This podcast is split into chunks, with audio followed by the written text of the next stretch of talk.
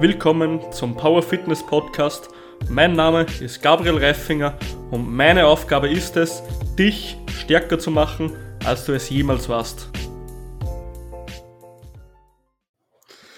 Jo, willkommen zum neuen Podcast heute. Wir haben einen mega speziellen Gast, einen Erzfan von mir vom Power Performance Podcast, also ein Faker von mir, obwohl die schon länger im Game sind. Kevin, du Verräter, stell dich doch einfach mal kurz vor. Ja, hallo, ich bin Kevin Schmidt und wie du, wie du schon meintest, ich mache mit Paul Schlüter zusammen den Power Performance Podcast, also Erzrivale, wie du schon meintest. ähm, machen den, boah, seit wann machen wir den? Ich glaube, seit 2019, Anfang 2019, also jetzt schon gut zwei Jahre, ähm, in denen wir semi-frequent Episoden hochladen. Ähm, und das hat sich so halt alles entwickelt, ähm, weil es halt einfach Laune macht und wir Lust hatten, so ein bisschen über spezielle Themen zu reden. Paul, vor allem noch mit seinem sportpsychologischen Hintergrund, ist immer ganz nett, da so beide, beide Ansichten zu haben und da ein bisschen zu quatschen. Ansonsten, genau, ich meinte ja, Kevin Schmidt, 23 Jahre alt, ähm, bin Powerlifting Coach, mache das Ganze hauptberuflich und angefangen habe ich damit 2016 Richtung 2016, 2017. Ähm, also schon ein bisschen. Fühlt sich immer noch so an, als wenn das alles in den Kinderschuhen ist und alles erst anfängt. Zumal Powerlifting ja immer auch erst so seit dem Zeitpunkt ungefähr am Wachsen ist. Ähm, genau, so, so bin ich da so reingekommen. Und Powerlifting an sich, beziehungsweise Krafttraining an sich, kann ich auch mal erzählen, mache ich, glaube ich, seit 2013 also so siebeneinhalb Jahre. Das, wenn man so mal die, die Kraftwerte berücksichtigt, manchmal, manchmal denke ich mir auch, okay, in der Zeit hätte auch ein bisschen, ein bisschen mehr gehen können. Aber wer kennt es nicht? Die Anfangs, die Anfangszeit ist ja oftmals, wenn man es nicht, wenn man sich nicht hinterklemmt und jemanden hat, der einen da guidet, ähm, vielleicht nicht ganz so effektiv. So war es bei mir zumindest. Genau. Ja, hundertprozentig, aber du musst eins sagen, ich glaube, das ist immer das, was mich so abfuckt, wenn die Leute so reden, ja, wenn ich früher einfach mehr Gas gegeben hätte. Aber ich frage mich dann immer, ey, wenn wir früher alles perfekt gemacht hätten und so einen richtig behinderten Plan bekommen hätten, hätten wir dann noch Spaß gehabt und hätten das dann auch durchgezogen, die siebeneinhalb Jahre wie du jetzt, ja? Ja, ja das ist äh, eine, eine gute Frage. Mhm. Das kann man natürlich im, im Nachhinein immer so nicht, so nicht beantworten. Ähm, ich glaube, es hätte, also anfangs wäre das auf jeden Fall okay gewesen. Also da ne, ist es vollkommen okay, dass ich da meine, meine bescheuerten Sachen da gemacht habe, was auch immer ich da gemacht habe und wie ich da mhm. trainiert habe. Da ging es ja einfach nur um Training aus, aus dem Vergnügen heraus und komische Ziele zu verfolgen. Ähm, ein bisschen Ne, so, man, man kennt so das Typische am Anfang. Girls ähm, for the Girls. Genau, so. ganz, jetzt ganz offen darüber gesprochen, genau. Ähm, aber so nach einer Zeit, also bei mir hat das eigentlich recht schnell entwickelt, dass ich großes Interesse so bekommen habe an, an dem Kraftsport an sich, weil ich immer so das Gefühl hatte, okay, hm, viele kommen deutlich schneller voran als ich. Ähm, und ich habe es dann halt viel so auf auf Aspekte, was Trainingsplanung und sowas angeht, bezogen, mich dann aber eine Zeit lang einfach damit auch nicht so auseinandergesetzt. Ähm, warum auch immer. Das hat sich dann erst so mit der Zeit ergeben. Also ab einem gewissen Zeitpunkt hätte, würde ich sagen, wäre das schon ganz nice gewesen, da mhm. äh, früh, früh, früherzeitig reinzustarten mit einem guten Plan. Aber ja, im Endeffekt bin ich mehr als zu, also der, die, die Reise bis hierhin, die, die Laufbahn, die ich bisher hatte, ist einfach ähm, super spaßig gewesen, also ich bereue im Endeffekt auch nicht die, die Scheiße, die ich da am Anfang fabriziert habe. Also alles waren Learnings, die, die ganz cool waren und auch hätten sein müssen, denke ich. Genau. Mhm. Ja, ich weiß nicht. Also, das ist jetzt reine Theorie von mir. Also, da mhm. gibt es jetzt nicht irgendwie Evidenz dazu oder so. Aber glaubst du, dass das sogar sinnvoll war, weil wir, also man sieht ja immer wieder, dass so ganz neue ins Powerlifting kommen, die auf einmal so die 300 Kilo deadliften und dann siehst mhm. du die in zwei Jahren so nie wieder. Glaubst du, dass das in gewisser Weise auch sinnvoll war, dass wir uns einfach mal angepasst haben mit den Ligamenten etc., den passiven Strukturen? Dass wir uns da einfach Zeit gegeben haben dafür? Als alles ja. auszuretzen? Ja. Ähm, schon, also zumindest ich, ich glaube, dass es vor allem, vor allem wichtig war, den, den Aspekt, den du am Anfang genannt hast, dass man einfach so, dass der Spaß an, an, Training per se entwickelt hat. Also nicht darin unbedingt so krank schnell besser werden zu müssen, sondern Spaß daran, so war es zumindest bei mir, Spaß daran gefunden habe, den Sport an sich auszuüben, auch wenn es vielleicht nicht so schnell äh, nach vorne ging. Ähm, mhm. Und deswegen sich so eine gewisse ähm, ja, Resilienz dem gegenüber eingestellt hat bei mir, okay, dass es nicht so schnell vorangehen muss. Ähm, und dann halt auch so ein bisschen das, das herauskristallisiert hat, dass ich das Ganze halt extrem lange machen möchte ähm, mhm. dass die Perspektive sich da so geschaffen hat. Aber ja, ich weiß ganz genau, was du meinst. Äh, ich glaube sogar, es gibt Evidenz dazu, ähm, mhm. wenn ich mich jetzt mal richtig erinnere. Aber bezogen auf eine, eine Podcast-Folge, die, die ich nur gehört habe von ähm, Arthur, äh, Arthur nenne ich ihn jetzt mal, Arthur Lynch aus, aus Irland, glaube ich. Der hat ja einen mhm. No-Lift-Podcast, heißt der. Und dann hat er mit den, mit den Jungs von 80% Mental, die äh, sind zwei Sportpsychologen, einmal Hugh Gilmer und Peter Olushagger oder wie auch immer man den ausspricht, die haben halt mhm. eine recht coole Episode gemacht. Da ging es so um Burnout und Dropout im, im Powerlifting. Ähm, und dass die Dropout-Rate im Powerlifting schon ziemlich nicht, nicht ohne ist. Also, dass da viele, die schnell in den, also die in den Sport kommen, dann erfolgreich sind, so dann auch nach ein paar Jahren rausdroppen, so das, was du meintest, ne? nach zwei Jahren 300 gehoben und dann sehen wir die nie wieder. Vor allem vielleicht nicht, nicht auf Wettkämpfen. Fast ähm, Life. Ja.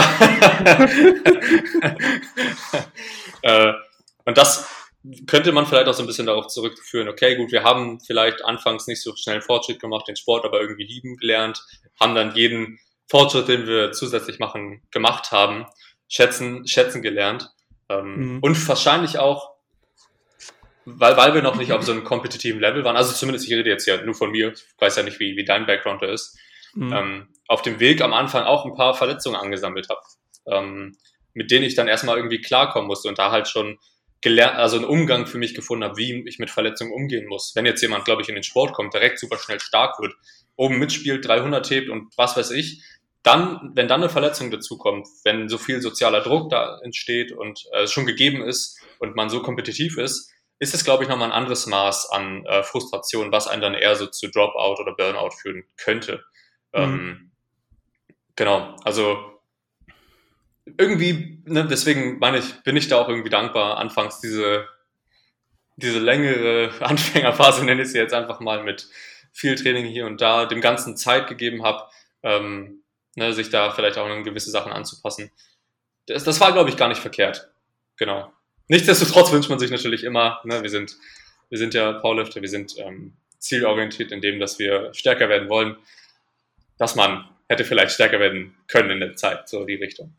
Genau. Mhm. Ja, gebe ich dir 100% recht. Ja, ich bin da halt immer am Überlegen so, also ich meine, kleine Wehwehchen kommen sowieso immer wieder, oder wer hat sie nicht, sagen wir so. Ja. Und, aber man sieht halt wirklich, dass so Leute ins Game starten, dann richtig draufpacken aus Fuck und die sind halt irgendwie so komplett am Arsch, weil sich einfach der Bewegungsapparat nicht anpassen kann in der kurzen Zeit. Und ja. ich glaube, wenn du da mal so ein paar Jahre trainierst und dich nicht so brutal steigerst, wie wenn du wirklich Optimum gehst, ich glaube, dass das auch wichtig für einen Apparat ist, gerade am Anfang. Also später, wenn du schon ein bisschen adaptiert bist, dann ist das, glaube ich, vom Vorteil schon gegenüber Verletzungen und so. Ich kann mir das auch gut vorstellen. Ähm, das ist auch eine Sache, über die ich öfter mal so nachdenke, inwiefern es vielleicht auch generell sinnig ist, mhm. Progressionsraten von vornherein jetzt bei Athleten oder Athletinnen, ich nenne es mal eher vorzugeben, ähm, dem Ganzen halt aktiv mehr Zeit zu lassen, selbst wenn mehr drin wäre. Aber da ist, mhm. das ist, glaube ich, immer so ein, ein zweischneidiges Schwert, dann trotzdem den Athleten und Athletinnen äh, mit, ich nenne es mal Mitbestimmung aufgrund, mit, mit Hinsicht auf Autoregulation, den trotzdem die, die Kontrolle darüber zu geben, auch mehr zu leisten, mehr reinzustecken, mehr rauszuholen ähm, und das Ganze ein bisschen in irgendeiner Hinsicht zu begrenzen, dass das Ganze nicht ins ein zu hohes Maß ausartet, nenne ich es jetzt mal, dass wir da nicht äh, zu, zu schnell Fortschritt machen, auch wenn es gerade, wenn das komisch klingt, läuft das ja im Endeffekt auf das hinaus, was du meinst. Zu schneller Fortschritt könnte eventuell auch nicht so gut sein langfristig, ne? dass man sich dann vielleicht eine, eine Verletzung rein, reinfährt, ähm, aufgrund dessen, dass man da nicht angepasst ist. Ähm, genau, auf jeden Fall. Ja, genau so ist es, weil ich zum Beispiel hatte jetzt, also ich habe jetzt auch einen Athleten von mir, der, also ist jetzt kein Powerlifter, aber trainiert halt so auf Strength. Und der hat, glaube ich, in den letzten zwei Monaten 20 oder 25 Kilo beim Deadlift draufgepackt. Und mhm. Ah, er will sich halt natürlich immer ausreizen, weil der will halt wissen, was geht. Und da ja. bin ich dann schon so, dass ich die nächsten Trainings, also ich mache hier so Videocheck, weiß ich nicht, wie du das machst, aber mhm. da war ich dann schon so, dass ich dem eingetragen habe, jetzt machen wir mal zwei Wochen Steady State, weil du kannst dich nicht jede scheiß Einheit um fünf oder um fünf Kilo steigern dem Deadlift. Irgendwann ja. wird halt mal krachen. Also ja. bisschen Adaptionszeit braucht man auch, sage ich immer.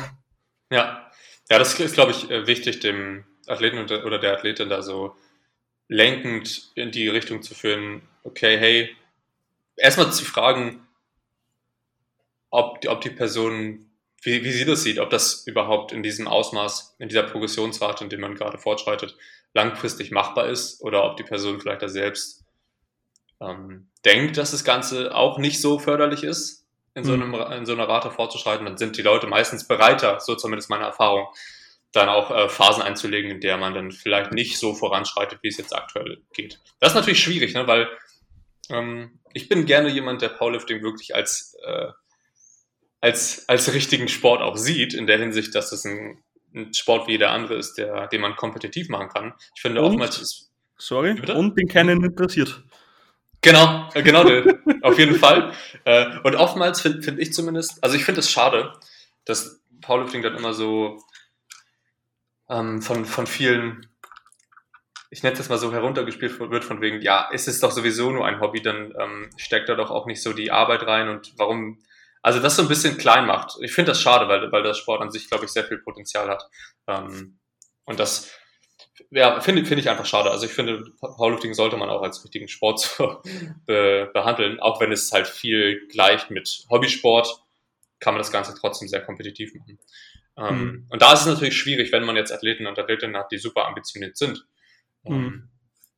denen da sozusagen, okay, hey, lass uns auf jeden Fall schnell nach vorne schreiten, so in, in dem Maß, wie das halt möglich ist. Wenn wir aber merken, ähm, dass das Ganze ein, Maß annimmt, was recht extrem ist, ähm, dann sollten wir da vielleicht zurückschalten. Vor allem, wenn sich dann so kleine, kleine Sachen äußern. Ähm, mhm. ne, kleine Bewegchen des Ermüdungs, ähm, Gesamtermüdungsbild ist vielleicht einfach zu hoch, als wir das aktuell eigentlich wollten. Und dann so ein bisschen zurückzuschrauben. Genau. Einfach Overshooting, ne? Ja. Mhm. Ja, was war sonst los? Letztens war ich auf ach, Instagram ist immer so die Traumplattform, wenn es um Lifting geht. ich war also auf Instagram unterwegs und habe also boah, ich glaube eines, ich keine Ahnung, was das war, ich glaube eine Influencerin oder so.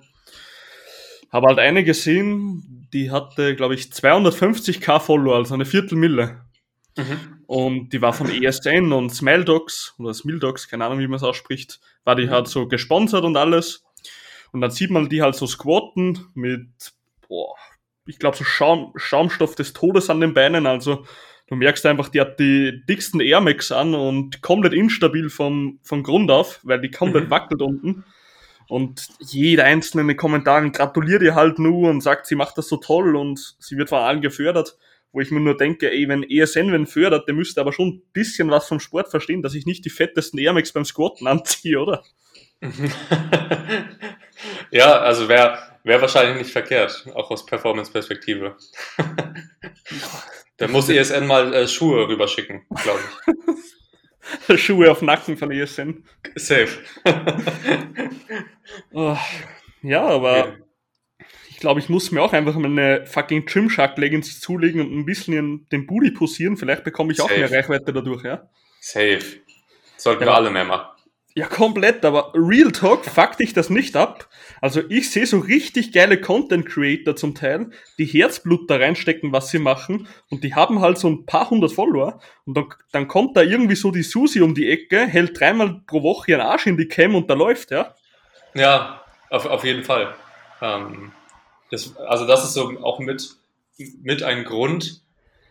Also ich habe ja damals, als ich angefangen habe, das Coaching zu machen, mhm. ähm, war ich auch so ein bisschen am, am Schneideweg. Also das Coaching ist das, das, das Coolste, was, was wir überhaupt hätte machen können. Ähm, nur damals hat sich auch so ein bisschen der, der Weg ergeben, okay, gehe ich halt auch so ein bisschen mehr in die Content Creator Schiene. Ich habe auch ein paar Sachen gemacht, die waren aber halt eher ähm, aus, aus Laune heraus, nenne ich es jetzt einfach mal.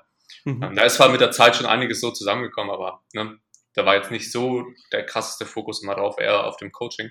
Da war natürlich, es gab da Zeiten, wo ich überlegt habe, das vermehrt ähm, in den Fokus zu nehmen.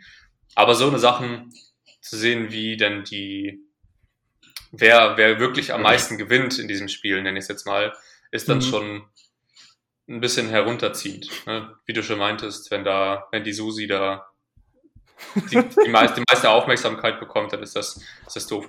Allerdings, ne, so ein anderer Aspekt, der, der für mich jetzt deutlich wichtiger geworden ist, auch ist so in, in dem Jahr, in dem letzten Jahr vor allem, ähm, ja, die, die Leute haben dann vielleicht viel Aufmerksamkeit und so weiter und die verdienen hier halt auch ihr Geld mit damit und so. Ähm, ich würde mich aber einfach auch schlecht damit fühlen, ähm, mhm. das, das so zu machen.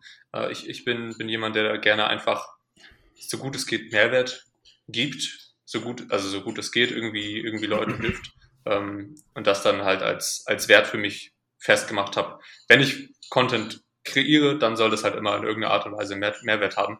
Ähm, und ich glaube, langfristig gesehen wird, ist das halt immer wichtiger, Mehrwert geben zu können, als kein Mehrwert geben zu können. Und dass die Leute, die das können, ähm, dann halt auch deutlich festere, ähm, wie heißt es, festere Leute haben, die, die einen supporten und immer mhm. so an der, an der Seite sind. Also mich würde es nicht, nicht wundern, wenn irgendwann die Leute, die nicht irgendwelche Skills haben und wenig Wert schaffen, obwohl das ja auch sehr schwierig ist festzumachen, was ist wert, was ist nicht wert, ist Unterhaltung in irgendeiner mhm. Art und Weise. Ne? Das ist, ne, ich gehe jetzt mal so auf, auf bestimmte Skills ein, ähm, dass, dass die Leute, die die Skills haben und Wert schaffen, auf jeden Fall gut durch das, gut, gut durch das Game kommen und langfristig gesehen, ähm, glaube ich, sehr gefragt sind.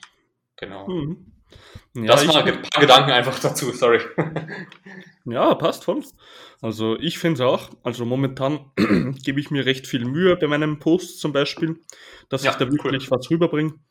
Und ich werde das jetzt auch einfach so durchziehen, weil ich denke mir immer, man sieht ja bei den ganzen Influencern, die kriegen halt, was weiß ich, ihre tausend Kommentare, aber was sind die? Meistens nur ein Emoji oder tolles Bild. Ja, nur Scheiße. Ja, genau, ist so. Also ich sehe viele auch gekauft, braucht man sich eh nichts vormachen.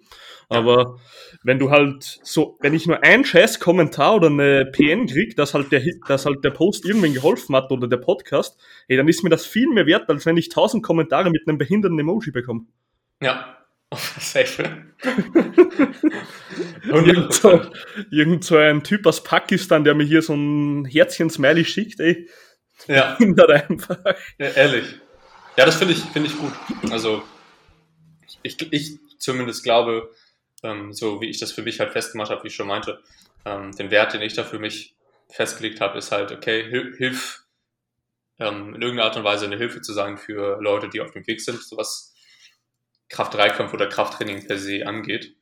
Ähm, mhm. ich, mir fällt es nur manchmal schwierig, so wirklich abzumachen, okay, was könnte jetzt wirklich hilfreich sein und was nicht. Also das ist immer mhm. für mich was sehr Schwieriges. Ich weiß, also ich weiß, manche Leute haben damit gar keine Probleme, die setzen sich dann hin, schreiben was. Ähm, ich denke mir aber immer, also ich bin, bin dann doch jemand, der da immer recht viel nachsinnt und überlegt, wie, was jetzt irgendwie sinnig wäre, was angebracht wäre und dass es irgendwie in irgendeiner Art und Weise auch was ist, was jetzt noch nicht jeder angesprochen hat, ähm, weshalb ich halt vor allem in den letzten, im letzten Jahr, glaube ich, eher viel Content gebracht habe, was für Dinge angeht innerhalb des Coachings, also Dinge, die jetzt sich so herauskristallisiert haben, ähm, mhm. was halt einfach Erfahrungsschatz und so weiter angeht ähm, wo im deutschsprachigen Raum noch gar nichts so wirklich besteht ähm, hinsichtlich Powerlifting. Äh, und da, da sehe ich, sehe ich mich jetzt aktuell so am meisten. Ähm, mhm. Aber ich finde es trotzdem immer, immer schwierig, auch wenn ich, ich habe jetzt die letzten Monate mich sehr, sehr viel mit dem Thema Koffein auseinandergesetzt, ähm, aber mhm. nur für mich und wusste dann nicht, okay, Interess also es gibt schon so viel über Koffein, weißt du? macht es, macht es Sinn, dann noch zusätzlich ähm, was dazu zu bringen?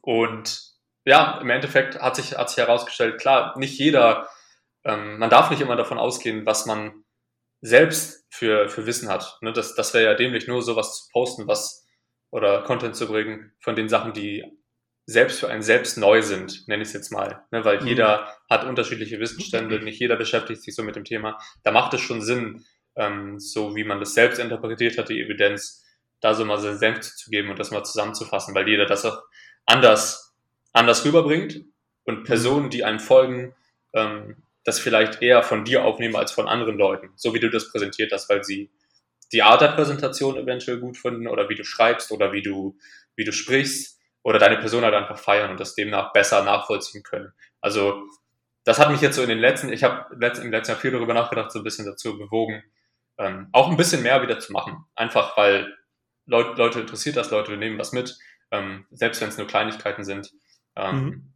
Und es gucken sich im Endeffekt, schauen sich das ja sowieso dann nur Leute auch länger an und interessieren sich dafür, die davon nicht so viel wissen oftmals, die da noch viel Lernpotenzial haben. Genau. Jetzt schon wieder super ausgeschwifft. Sorry. Komplett. Ja, ich bin momentan auf Instagram. Also meine Hauptcontent wären in Zukunft jetzt dann, also ich habe schon eine, eine Sache, die läuft schon länger. Das ist die Technik-Series. Mhm. Heißt, ich mache wirklich, also das sind wirklich hochspezifische Posts, wie du einfach eine Technik aufbaust, zum Beispiel Kreuzheben, wie aktivierst du kinetische Kette, bla bla bla. Also wirklich spezifisch als Fuck. Aber mhm. sowas finde ich einfach brutal geil, wenn du dann ein bisschen eine Anleitung hast, weil ich sehe eigentlich sehr wenig Accounts, die richtig ins Detail bei Technik gehen. Ja. Und das finde ich zum Beispiel richtig cool. Dann eine Strength Series habe ich, wie du einfach mhm. mit so kleinen Tricks oder Systemen ähm, weiterkommst in den Lifts. Ja. Dann kann jetzt auch ein Overhead Press sein, muss nicht eins der Mains sein zum Beispiel. Ja. Und in Zukunft, auch wie du gesagt hast, bei dir, dieses Coaching. Ähm, da will ich noch eine Coaching-Series bauen, weil ich glaube, die Leute interessiert das ja, wie ein Coaching überhaupt abläuft. Ja, auf jeden Fall. Das ist ja für viele, ähm, also vor allem im Sport Powerlifting nochmal anders als Bodybuilding. Das Bodybuilding so, hm. ich nenne das mal, hat ja schon früher den Boom gehabt, jetzt auch in Deutschland oder im deutschsprachigen Raum, hm. ähm, weshalb da Leute vielleicht eher schon mehr Erfahrung haben ähm, was den Sport per se angeht und dann da auch das Coaching. Ähm, also ich habe auch einige, die, die schon mal vorher in einem Bodybuilding-Coaching waren, ähm, aber Leute, die jetzt im Powerlifting damit so reinstarten, die haben halt nicht wirklich Ahnung, wie, also viele, wie das Ganze abläuft, was, was ein, wofür ein Coach zuständig ist und so weiter. Also äh, finde ich mhm. auf jeden Fall gut, da den Ablauf mal so zu zeigen. Wie immer eine kleine Unterbrechung an dich, lieber Zuhörer oder Zuhörerin. Sollte dir dieser Podcast gefallen, dann teile ihn doch einfach mal mit einem Freund. Und wenn du endlich mal mehr Gewicht auf die Stange packen willst und nicht an irgendjemand gehen willst, der dir das Blaue vom Himmel verspricht, dann kannst du mich gerne anschreiben. Und ich bin mir sicher, dass auch der Kevin, falls du ihn sympathisch findest, immer ein offenes Ohr hat und ja, wenn du einfach eine Zusammenarbeit mit einem Coach schätzen würdest, dann wäre es sicherlich für beide Seiten cool, einfach mal zu sprechen, um zu sehen, ob wir dir helfen können oder nicht. Und ja, dann weiterhin Spaß beim Podcast. Genau. Wobei, wobei hier auch, glaube ich, wieder jeder Coach natürlich anders ist, weil jeder hat seine Präferenzen oder seine Keypoints im Coaching. Auf Andere sagen halt, okay, ähm, Im Powerlifting muss der mentale Aspekt stimmen und gehen halt da intensiv drauf ein. Andere sind halt komplett Technik waren, im Technik waren wie ich zum Beispiel. Ich bin da richtig, richtig hakelig, sage ich mal. Ja, ich glaube, da hat jeder seine eigenen Sachen. Ja, auf, auf, auf jeden Fall. Da stimme, so. ich, stimme ich dir voll zu. Sehr gut, dann haben wir heute über Tapering und Peaking gesprochen. Also danke fürs Kommen, Kevin. ja, sehr gerne. Also perfekt. Per perfekt. ja, nice. Äh, Finde ich gut. Okay, so, dann lass uns einfach mal starten, weil sonst reden wir hier wirklich nur Bullshit. ja, Eine halbe Stunde haben wir schon fast. Perfekt. Hast du heute Stress? Nein, nein, nein. Perfekt. Okay, optimal. Dann hätte ich gesagt, lass uns einfach mal starten mit dem Thema Peaking, weil ich glaube, Tapering passt ganz gut danach, wenn jeder mal so ein bisschen Verständnis hat, was Peaking ist. Mhm. Okay, ähm, Kevin, erklär doch einfach mal für die, die es nicht wissen, weil ich glaube, hier hören viel Kraftsport-Affine einfach, die nicht Powerlifting betreiben, auch den Podcast. Erklär einfach mal, was so ein Peak ist. Ja, also im Endeffekt ist äh, ein Peaking die, die, die, die letzte Phase, nenne ich es jetzt mal, die, die Spitze hin zum Wettkampf. Ähm, oftmals ja der letzte Trainingsblock, bevor ein Powerlifting-Wettkampf ansteht, der sich in der Länge unterscheiden kann und in sämtlichen Aspekten der Individualisierung, also je nachdem, wie ein Athlet oder eine Athletin bisher gepiekt, äh, gepiekt hat, ob die Person schon Wettkampferfahrung hat. Also in dem Peaking ist, finde find ich zumindest, ähm, auch sehr viel Individualisierung gegeben. Ähm, aber an sich, kurz und knapp zusammenfassend, Peaking ist eine, eine Phase, die sehr spezifisch ist, was das Powerlifting angeht. Das heißt, wir, man macht sehr wahrscheinlich in dem Peaking sehr viel schwere Arbeit im Endeffekt. Also das, das Spezifischste, was wir im Powerlifting ja machen können, ist im Endeffekt bei Kniebeuge, Bankdrücken, Kreuzheben einen sackschweren Single zu machen. Ähm, mhm. Weil das im Endeffekt das ist, was den Sport ausmacht. Das ist das, was wir auf die Plattform bringen können. Ähm, und im Gro Großteil ist es auch so, dass das Peaking ähm, halt darauf abzielt, möglichst hoch, mh, hm, möglichst, möglichst spezifisch zu arbeiten. Ähm, wenn wir uns jetzt mal vielleicht dann auch gleich überleitend ins Tapering anschauen, was wir mit dem Peaking erreichen wollen, dann sollten wir vielleicht so das Fitness-Fatigue-Modell heranziehen. Mhm. Ähm, heißt im Endeffekt, also es gibt einmal, einmal Fitness, das ist so die, die Leistungsfähigkeit und, und Fatigue, das ist natürlich die Ermüdung, ne, jetzt übersetzt. Ähm, im, Im Laufe von einem Trainingsblock oder Trainingsblöcken steigt sowohl die, die Fitness, also die Leistungsfähigkeit, als auch die Ermüdung. Ähm, und unser Ziel ist es so mit dem Peaking halt dadurch, dass wir spezifisch werden und den Skill ähm, Squat, Bench, Deadlift ausreizen, so gut es geht, die Leistungsfähigkeit so gut es geht nach oben zu bringen. Dadurch, dass die Arbeit aber wahrscheinlich auch extrem schwer sein wird, äh, wird die Ermüdung halt auch tendenziell recht hoch sein. Ähm, mhm. So zumindest in den, in den meisten wahrgenommenen Peakings, dass man dann recht gut im Sack sein kann weshalb sich so ein, ein, Tapering am Ende von einem Peaking recht gut ähm, eignet, immer um die Ermüdung abzubauen. Also im Endeffekt ist ein Tapering die oftmals die Woche vor dem Wettkampf, ich nenne es jetzt mal so die fünf bis zehn Tage vor dem Wettkampf, ähm, also die zehn, zehn Tage vor dem Wettkampf nenne ich es jetzt mal ins, ins Maximum gezogen, ähm, eine Phase, in der wir versuchen, die Ermüdung halt zu reduzieren und so gut es geht, unser Leistungsniveau aufrechtzuerhalten, um halt an Tag X, am Wettkampftag, bestmöglich performen zu können. Genau, das jetzt mal so ganz grob Peaking und Tapering, was das Ganze ist, wofür das da ist. Genau. Perfekt. Ähm, von, meiner, von meiner Seite kurz. Peaking bedeutet einfach die Leistungsspitze erreichen. Ähm, ganz easy Peaking gibt es in mehreren Sportarten. Zum Beispiel, du kannst auch im Football peaken, wenn du halt an einem Wettkampftag, also wie nennt man das Spiel? Also am Game Day. Genau, Game Day. Dass du halt am Game Day deine Leistungsspitze in Sachen Ausdauer und von mir aus Dynamik erreichst. Da kannst du genauso peaken. Ähm, Im Powerlifting ist es relativ easy zum Peaken, weil du hast eigentlich alle also jede Disziplin piekt im selben Raum. Heißt, alles ist ein Single. Wenn du jetzt zum Beispiel in Football rübergehst, ist das Ganze schon wieder komplizierter, weil du musst in gewissen Aspekten einen anderen Peak haben, beziehungsweise zum Beispiel Ausdauer musst du natürlich maximal halten, aber in Sprints musst du natürlich extrem fast sein, was natürlich zwei verschiedene Peaks sind. Und da wird das Ganze schon komplizierter, sage ich mal, ähm, ja. das zu managen. Und hier im Powerlifting ist es eigentlich easy, weil du gehst eigentlich mit der Intensität hoch, dass du zu den Singles hinkommst und die sind halt bei allen drei Disziplinen gleich. Deswegen kann man das relativ gut managen im Powerlifting, finde ich persönlich. Auf jeden Fall. Genau. Ja, und aufgrund ja. dessen, dass wir halt nur den, wie du schon meintest, nur die eine Qualität haben, auf die wir dann, die eigentlich zielführend ist und nur sinnig ist, äh, da auszureizen, an die Spitze zu bringen und das ist die Maximalkraft. Ähm, genau. Und da gibt es halt unterschiedliche, es gibt super viel Individualisierung in dem Peaking. Ähm, mhm. Wie ich schon meinte, macht es eigentlich in den meisten Fällen Sinn, ähm, recht spezifisch zu arbeiten. Das heißt, man macht die Wettkampfslift oft mhm. und schwer. Also ähm, je nachdem, wie das Training vorher aussah. Ich würde jetzt mal vielleicht so einen kleinen Richtwert geben, wie es bei den meisten Athleten durchschnittlich bei mir aussieht, ähm, wie sie da in welcher Frequenz sie Beugen, Drücken, Heben. Also oftmals ist es dann so, dass die drei, dreimal die Woche ungefähr beugen, drei, viermal die Woche benchen und zweimal die Woche ungefähr heben. Ähm, natürlich jetzt nicht immer schwer und sowas, das sollte halt alles ähm, ermüdungsmanagementmäßig gut geregelt sein und halt auch sinnig, sinnig äh, ablaufen. Kurz, Aber kurz für die mhm. Zuhörer, meinst du damit Sätze oder meinst du damit wirklich Disziplinen? Drei bis vier. Äh, ich, ich meine, wie oft für den Lift in der Woche absolvieren. Also, ne, dass wir Montag beugen, Mittwoch beugen, Freitag beugen. Genau. So, also, ne, genau. Perfekt. Genau, so, so mal als, als, als kleine Randnotiz dazu. Ähm, mhm.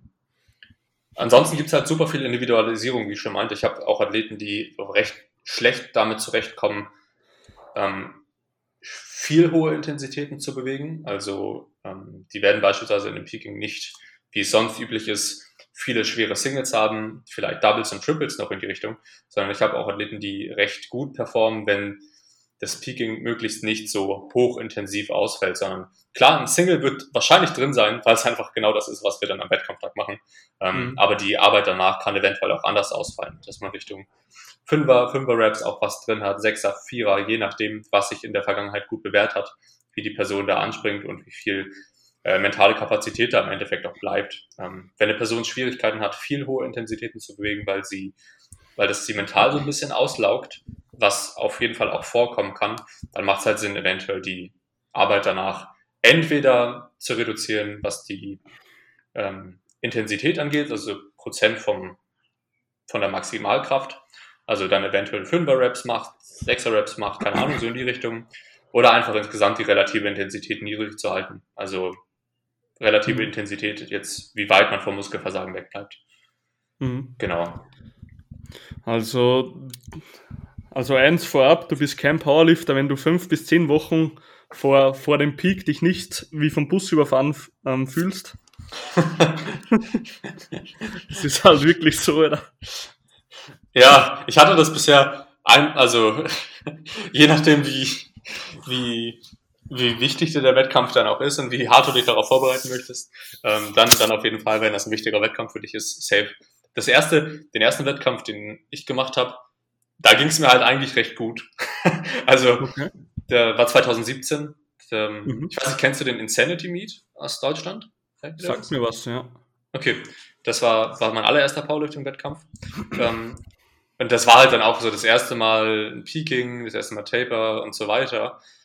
Und da habe ich mich nur im Peaking, Ende des Peakings scheiße gefühlt. So, da Woche davor ging es eigentlich noch. Ähm, mhm. Aber weil es halt auch recht, mh, hm, wie soll ich sagen, recht spontan war, dass ich dann teilgenommen habe. So, deswegen. Aber in, in, der Regel, ja, fühlt man sich nicht so gut in einem, in einem Peking. Oftmals vielleicht so beschrieben von einigen Athleten von mir. Man ist, man fühlt sich körperlich stark. Also man ist eigentlich recht leistungsfähig, man, man spürt es auch, aber man ist einfach verdammt müde. Also außerhalb vom Training ist da nicht, vielleicht nicht so viel Saft, wie man es gerne hätte. Hm, ich kenne es, ja. Ja, bei mir ist richtig, also ich trainiere schon seit 2015, seitdem ich 15 Jahre alt bin. Mhm. Und mein erster Wettkampf wäre halt, also mein richtiger Wettkampf wäre 2021 jetzt im, nee, warte, wäre das im März? Ja, ja, das wäre jetzt im März gewesen. Und 2020 Aha. wollte ich einfach so einen Wettkampf machen, also nichts Spezifisches oder so, dass ich jetzt sage, dahin pieken, aber dass ich mal dort war. Äh, ja, ist ein bisschen dumm gekommen, logischerweise. Hat nicht geklappt. Ja. hab mich verlässt, sagen wir so. Nee, habe ich nicht. Ah, okay. Also, okay. ich wollte gerade sagen. Ja, äh, und dann habe ich hast halt jetzt, jetzt hm? Entschuldige, hast du jetzt für, für Ende des Jahres doch noch was geplant? Das ist jetzt die Frage. Also ich habe im März trotzdem gepiekt, weil, mhm. sagen wir so, ein Freund von mir durfte zu seinem Peak doch in ein Fitnessstudio eines Bekannten rein. Ein Freund von mir, ganz wichtig. Mhm. Und da hat er halt doch gepiekt und daher weiß ich halt, dass sich das anfühlt wie Scheiße. Mhm. Also war zumindest bei mir so, weil das war wirklich eine Powerlifting-Vorbereitung. Ja. Und ja, für das End, also für dieses Jahr, das Problem ist jetzt bei mir, ich bin mir nicht sicher, ob im Herbst der ganze Spaß offen bleibt und erlaubt bleibt. Ja. Und ich bin jetzt gerade mitten, also wir haben ein Vorgespräch gemacht, ich und der Kevin. Ich bin ja gerade mitten im Hypertrophie-Block und ich merke halt einfach, dass hypertrophiemäßig relativ gut was weitergeht. Also du steigerst dich im Bein, Strecker und lauter so Scheißübungen halt. Und ja. da geht halt muskelmäßig gut was weiter, was natürlich Kraftpotenzial in Zukunft ist. Und jetzt wäre halt die Frage, soll ich mich jetzt schon langsam vorbereiten auf die Intensitäten und einen Haufen Zeit eigentlich verschenden? Oder mache ich jetzt das ganze Jahr noch den Scheiß durch, bis dass ich sicher weiß, dass was stattfindet? Ja. Ähm, puh, ist momentan richtig eine schwierige Entscheidung. ich. Ich würde aber trotzdem gerne irgendwie Hypertrophie bleiben, weil natürlich werde ich in Zukunft dadurch einfach viel schneller vorankommen. Ne? Mhm. Genau, also jetzt so die, die Grundpfeiler legen für weitere Arbeit. Also sicherlich nicht, nicht verkehrt. Ähm, also heißt ja auch nicht, dass du nicht doch spontan, spontan näher entscheiden könntest, wenn du zwei, drei Monate, sage ich mal, vorher weißt, dass vielleicht was stattfindet. Ähm, ja, in dem Zeitraum könnte man das, genau, könnte man das, glaube ich, recht gut trotzdem noch hinbekommen. Ähm, ja, genau. das Problem du, ist. Entschuldige, hm? erzähl gerne. Das Problem ist, ich habe halt momentan Bodybuilding-Coach, weil ich mir einfach mal ansehen wollte, wie das ganze Hypertrophie und so wirklich in der Materie funktioniert. Mhm. Weil ich kannte mich halt bis jetzt nur im Powerlifting richtig gut aus eigentlich. Und ich ja. finde, man soll halt beides lernen, dass man auch Hypertrophie-Blöcke machen kann gut. Ja. Und wirklich Respekt an meinen Coach. Also der Typ hat Ahnung und da kann ich mir auf jeden Fall eine Scheibe abschneiden. Habe ich auch gemacht und gelernt. Aber du weißt eh, Alter, wenn da jetzt so ein scheiß Wettkampf kommt, zwei, drei Monate vorher und ich stehe hier halt hier, habe einen Hypertrophie-Coach, also der hat halt keine Ahnung, wie man piekt, ne? Ja. Ja. Das ist jetzt kompliziert. Ich meine, ich kann es mir eh selber planen, aber ich habe da keinen Bock drauf. Ja, safe. Also ver verstehe ich voll, vollkommen. Ähm, bei mir wird es auch so sein, ich habe jetzt, ähm, der letzte Wettkampf von mir ist halt 2019. Also schon ein bisschen, also kurz ich nenne jetzt mal kurz, bevor dann Schottendicht war, überall. Mhm. Ähm, ich hätte so langsam auf jeden Fall wieder Lust zu starten. Ist aber auch so ein bisschen alles mit, mit Unsicherheit weiter, ja, weiter so ein bisschen verschleiert, dass man nicht weiß, inwiefern das alles realistisch ist Ende des Jahres. Ähm, ich gehe eigentlich mit, mittlerweile aktuell gerade schon so ein bisschen davon aus, dass da was stattfinden könnte. Ähm, aber ich brauche halt auch erstmal wieder Zeit. Ich hatte eine e Ewigkeit kein gutes Training. Ich kann jetzt erst seit ein paar Wochen wieder gut trainieren. Mhm. Ähm, es geht zwar auch wieder super voran, äh, aber es gibt so ein paar Baustellen, die jetzt einfach erstmal aufgearbeitet werden müssen und dann kann man mal gucken. Bei mir wird es wahrscheinlich erst auf nächstes Jahr hinauslaufen. Mhm. Ende des Jahres stehen dann erstmal hier in Deutschland bei uns ähm, die DMs an, hoffentlich die deutschen Meisterschaften. Äh, also einige Wettkämpfe, die dann, wo viele Athleten bei mir starten werden. Und da bleibt für mich wahrscheinlich wenig Zeit, da auch noch irgendwie zu starten, sondern Ne, das, da, da nehme ich mich lieber in den Hintergrund, als dass ich da noch versuche, auf Krampf auch einen Wettkampf zu machen. So wie ich es eigentlich, meine letzten Wettkämpfe waren eigentlich nur so, dass ich erstmal meine ganzen Leute durchbetreut habe und danach bin ich noch gestartet. Und das war immer super anstrengend. mm, komplett am Arsch. Safe. Auf jeden ja? Fall. Wir waren ja ähm, noch beim, beim Tapering, ne? also wir haben jetzt kurz über Peaking und Tapering gesprochen. Mhm. Ähm, vielleicht noch so eine zum, zum Taper an sich nochmal so ein paar Kleinigkeiten. Ähm, ich meinte ja schon, dass das Peaking, also Krafttraining an sich ist ja schon relativ individuell, je nachdem, was man ähm, für Voraussetzungen mit, mit, mit sich bringt, ob es jetzt äh, die Genetik ist oder halt Alltagssituation, also Alltag an sich, wie das aussieht, ähm, was man verkraftet und so weiter. Ähm, Ebenso ist halt auch das Peaking und das, das, das Tapering halt recht individuell. Es gibt halt auch unterschiedliche Möglichkeiten zu tapern.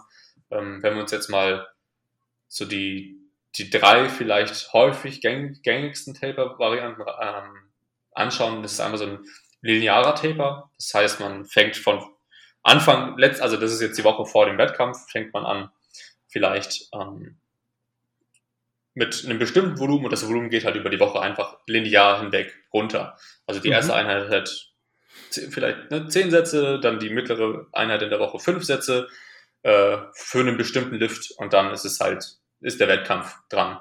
Ähm, dann gibt es einen Step Taper, da ist es so, dass man sofort in der Woche am Wettkampf, also in der Wettkampfwoche, wo der Taper stattfindet, sofort das Volumen stark reduziert, halbiert oder wie auch immer man das handhaben möchte. Ähm, also von vornherein das Volumen so hat, wie man es haben möchte.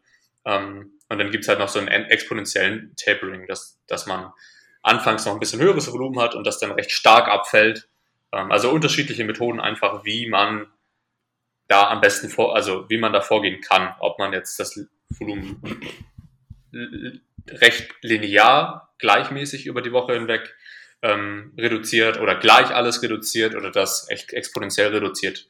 Unterschiedliche Methoden, ähm, alles hat so, ja, kann, kann man irgendwie machen. Im Endeffekt geht es halt nur darum, am Wettkampftag gut performen zu können.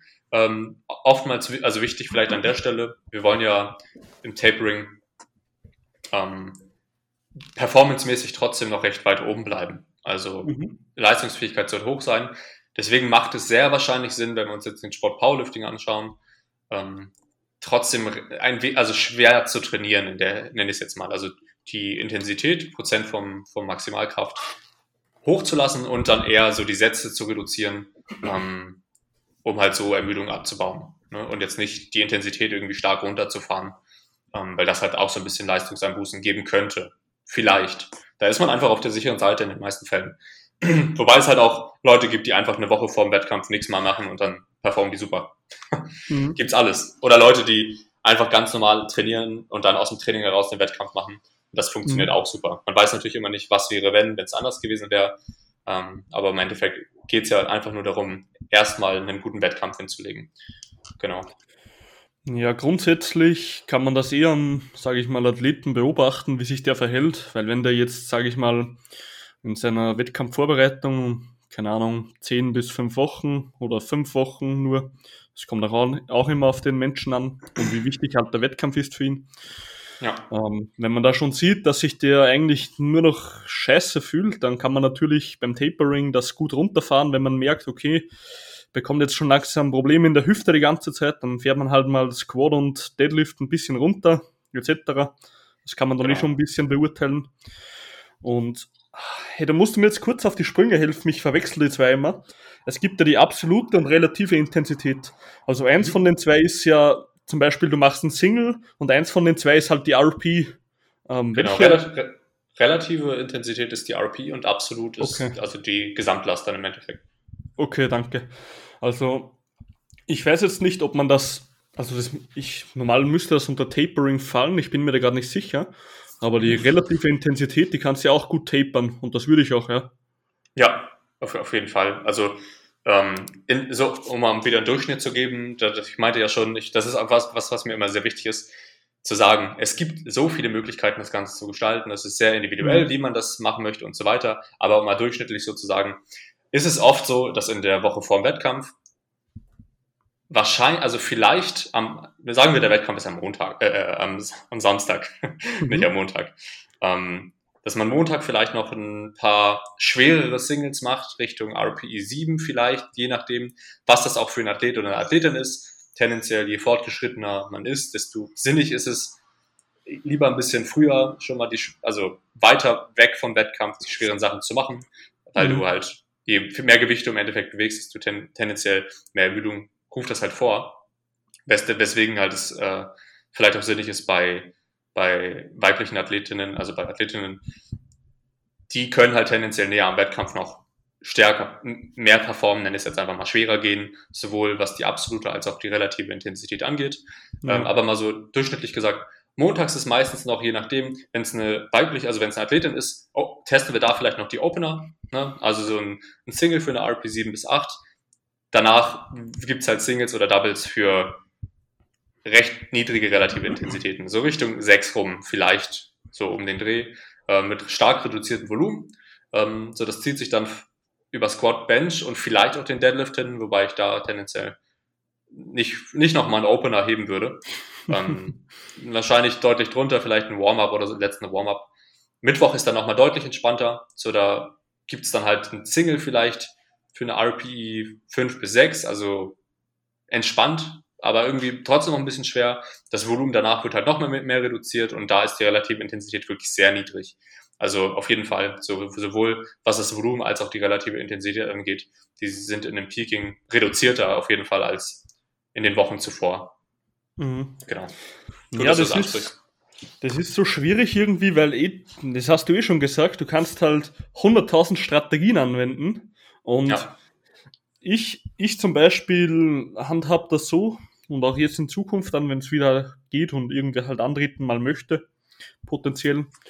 Ich würde es halt so handhaben, dass ich eine gewisse Grundstrategie habe, die ich einfach gern vertrete bei Athleten, weil muss eh jeder haben. Du kannst eh nur probieren. Ja. Und die würde ich halt anpassen, wenn ich schon Anzeichen für irgendwelche Symptome etc. bekomme oder wenn ich den Athleten gut kenne. Ja, auf jeden Fall. Also das Wichtigste sowieso in, in einem Coaching, wenn es dann ähm, ja sowieso in einem Coaching, aber jetzt auch wenn wir mal über ein Peaking oder ein Tapering sprechen, ist halt, bleibt halt mhm. die Kommunikation zu, zu fragen, wie, wie die Person sich ein Tapering oder ein Peaking vorstellt, ähm, das im Vorhinein, im Vorhinein zusammen die Planung sozusagen zu erstellen, ähm, mhm. klar den Athleten oder die Athleten auch zu lenken, je nachdem, also was man persönlich als sinnig ansieht, äh, aber mhm. weiterhin reaktiv zu bleiben. Also bringt ja nichts, sich da irgendwie durchzuknüppeln, wenn alles wehtut, man total im Sack ist. Wenn man in, in, ich hatte auch schon ähm, Erfahrungen gehört, das ist mir so zum Glück nicht passiert, ähm, dass Athleten in, in Tapering gegangen sind, in der, die Woche vor dem Wettkampf, eigentlich fast die ganze Woche sehr wenig trainiert haben, wirklich sehr, sehr low und trotzdem immer noch am Arsch waren, also am Wettkampftag. So, das okay. kannst dich halt auch im, im Peaking wegknüppeln. Wenn du möchtest, geht das. okay. Muss ja, nicht, also, also sollte natürlich nicht so sein. Normal nicht, nein. Also so ganz gängige, also das hast du eh schon erwähnt, dass Frauen tendenziell eher zum Wettkampf hin noch schwerer heben können, also heben, liften können. Genau. Weil die halt die Erholung ein bisschen besser da ist. Und mhm. bei Männern, also ich habe jetzt so eine Grundstrategie, habe ich auch mit verschiedensten Powerliftern so besprochen. Funktioniert, also die handhaben das ähnlich. Natürlich bleibt man reaktiv, keine Frage. Aber ich würde jetzt so sagen, zwei Wochen vor dem Wettkampf würde ich die schwersten Lifts machen im Durchschnitt.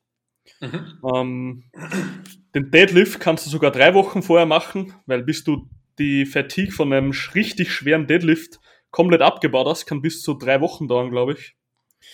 Und genau, also würde ich einfach drei Wochen vom, De also vom Wettkampf würde ich schwer deadliften, ein Single mit, also ein Opener einfach. Dann zwei Wochen vorher würde ich Squat und Benchen, einen Opener.